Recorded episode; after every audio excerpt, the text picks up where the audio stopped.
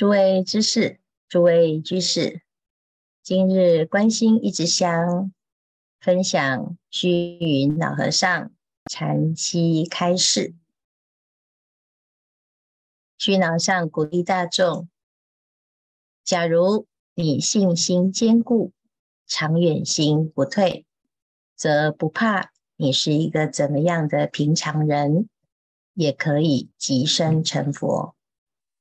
一般我们都会有一种观念，以为参话头、参禅是上根利器之人才有办法修行，参话头参不上，用不了，就觉得自己是不是不适合参禅？事实上，老和尚他告诉大众，信心。是相信自己可以修行，长远心才是真正会成就的一个关键。他举一个例子：昔日漳州有一个贫苦之人，在寺中出家，心想修行，但不知如何为事，无处问津，每日只做苦工，在道场中。有很多事情是众人之事，每一个人都愿意辛辛苦苦、老老实实、勤勤恳恳，什么都做，没有抱怨，没有计较，没有分别。那一般人他不知道，他以为这是苦，其实这是一种修行，累积大福报。后来。这个贫苦之人啊，他遇到了一个善知识。这位善知识呢，他告诉他：“你每天忙忙碌碌的，那日常做什么功课呢？”他说：“我一天就是做一些辛苦的事情，但是我不知道什么修行，请问。”修行的方法是什么呢？这个行脚僧就告诉他：“你参念佛是谁？”其实也没有教他你要怎么提、照、参，就只是参念佛是谁。如是就照着这一位客师所教，一天在工作之中。就把这个“谁”这个字运在心里照顾，就像我们平常行住坐卧做什么，心里都有一句佛号，有的会在心里念着心经，有的会背经，有的会有各式各样的修行方法。参话头就是把这个谁运在心底照顾，但是大部分的人啊，他平常在工作，他是散乱的，东想西想，打妄想。即使在做早课、晚课，在诵华严经、诵金刚经，在拜佛，他的心都不是。在诵经不是拜佛，而是在打妄想。那如果是这样啊，纵使你都一直在佛法当中浸泡，你念头始终都是九霄云外，没有什么用功的效果。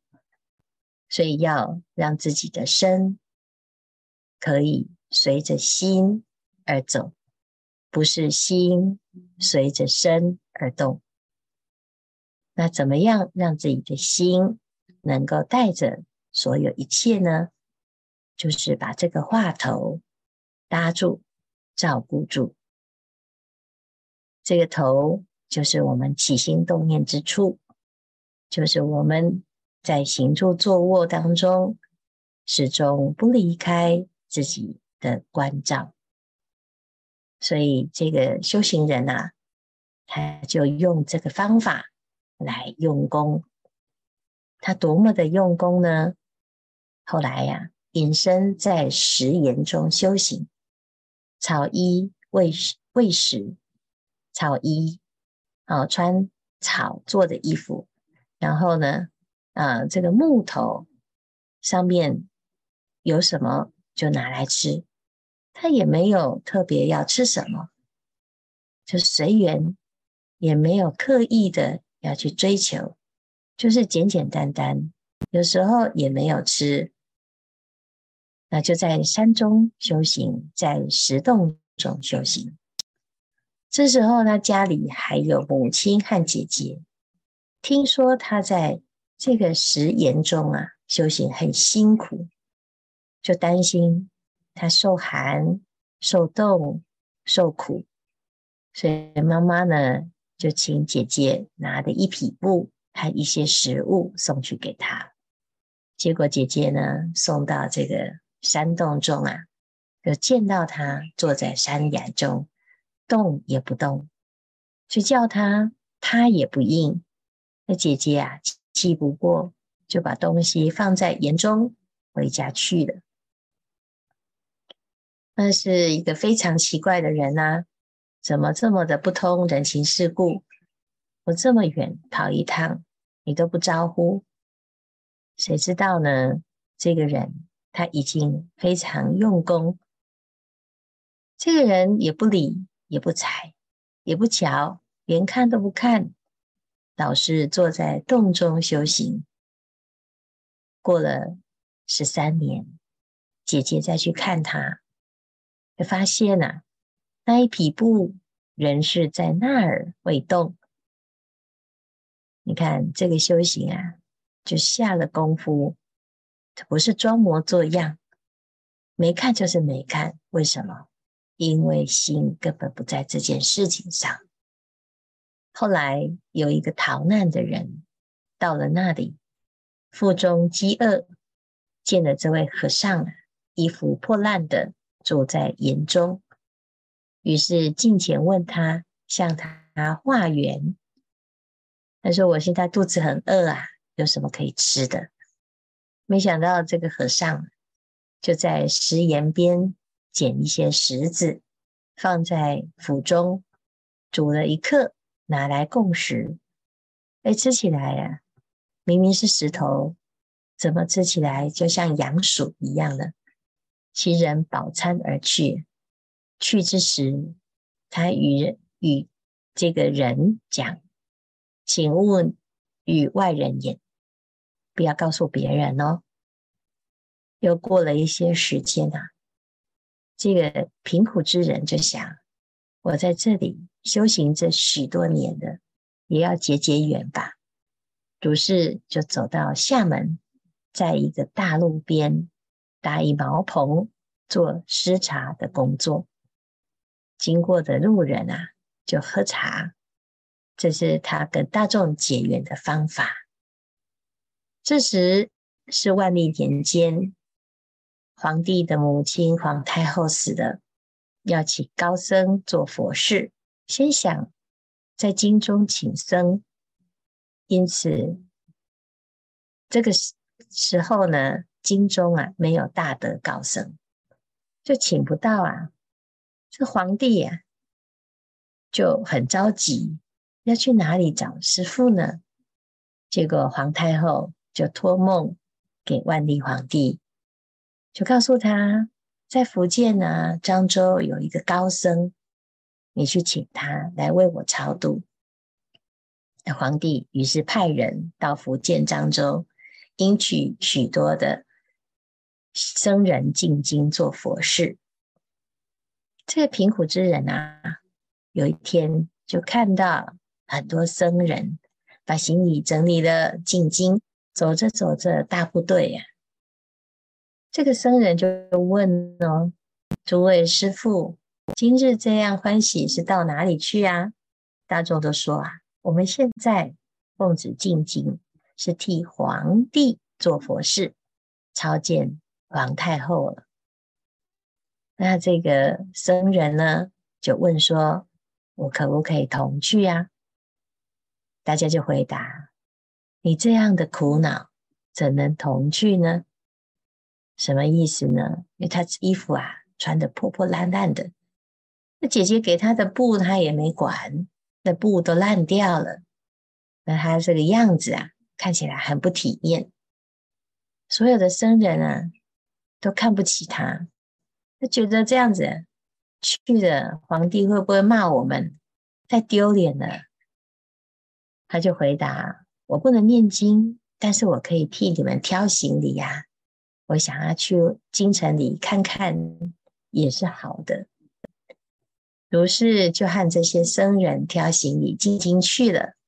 这皇帝呀，知道他们要到了，那结果呢，就让人埋一部《金刚经》，埋在皇宫的门口。这些僧人都不知道。一个一个都进宫，只有这位苦恼和尚走到那里，突然双膝跪下，合掌不入。那里看门的叫的叫，扯的扯，要他进去，他也不去。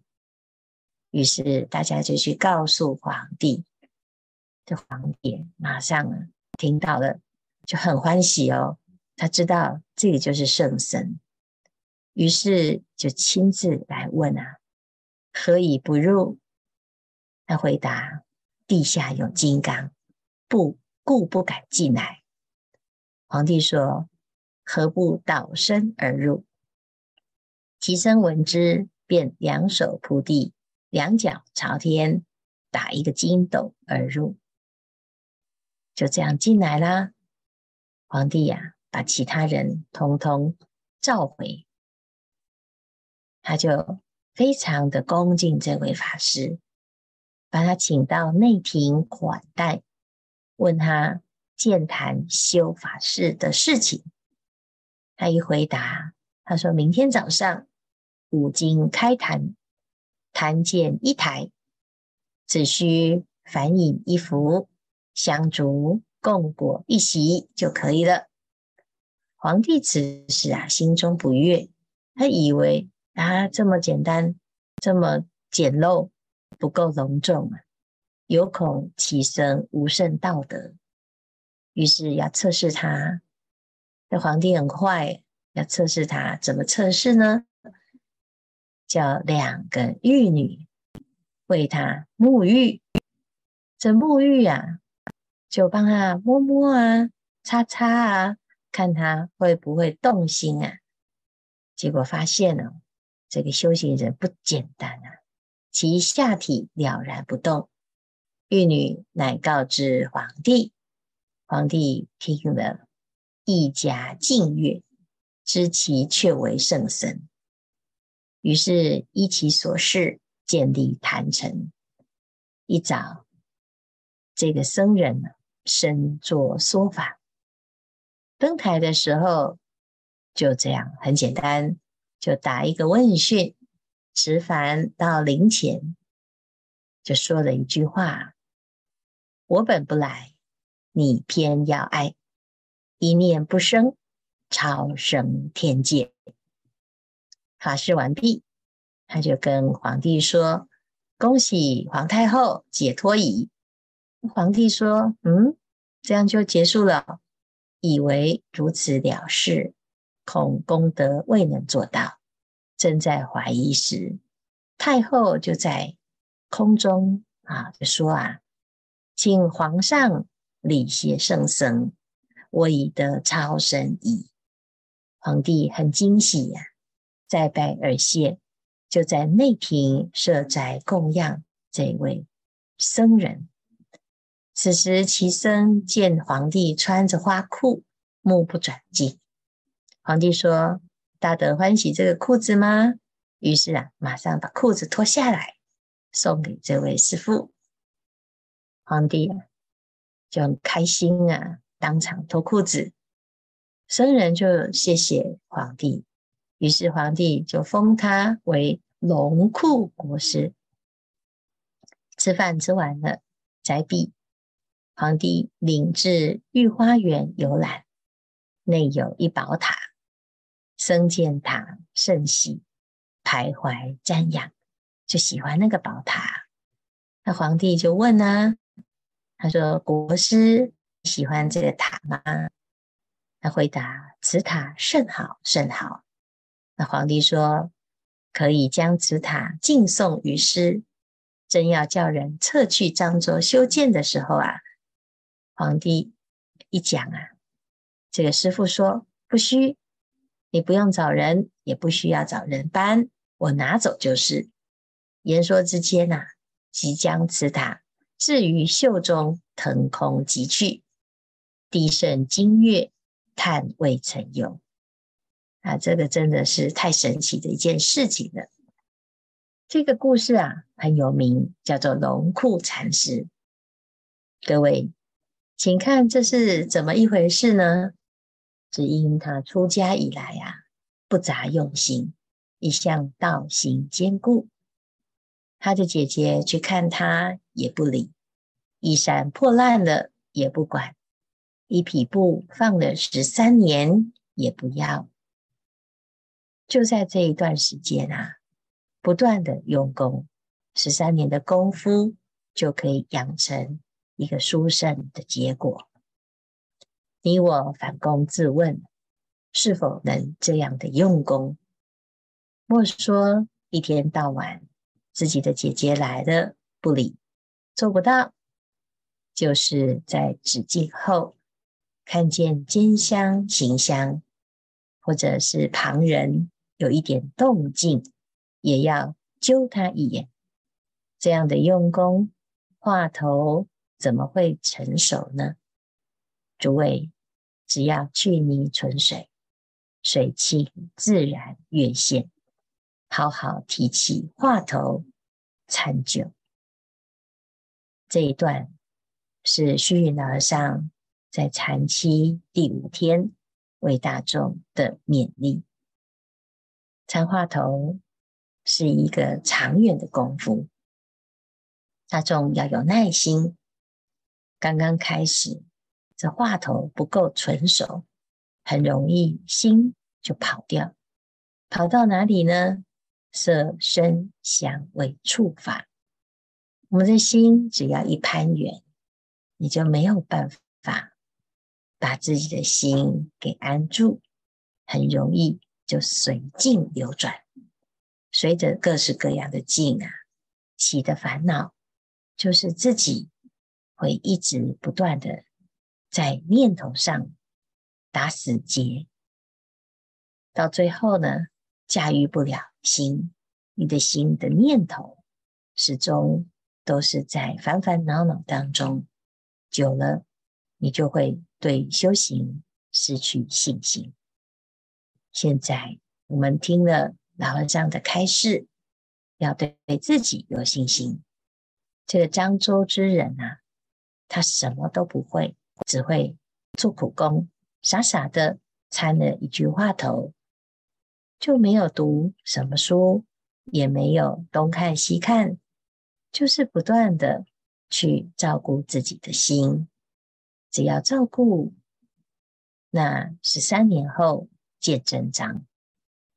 但是如果我们的心啊，不愿意下这个功夫，十三年又十三年，永远没有一个了头。所以各位不要着急。刚刚开始修行，一年、两年、三年、五年、十年，你只要愿意，的确，这个话头啊，是一个非常好的关照法门。时间不多，大众继续精进用功，狂心顿歇，歇即菩提。